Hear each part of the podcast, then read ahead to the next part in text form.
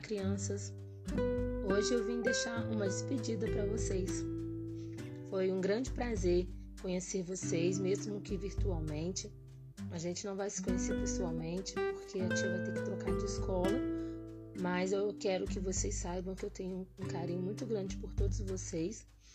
É, eu deixei para vocês uma mensagem no caderno 11, tá? Aí quando a mamãe de vocês for buscar lá o caderno, dentro do caderno tem uma mensagem para vocês, tá? Com muito carinho.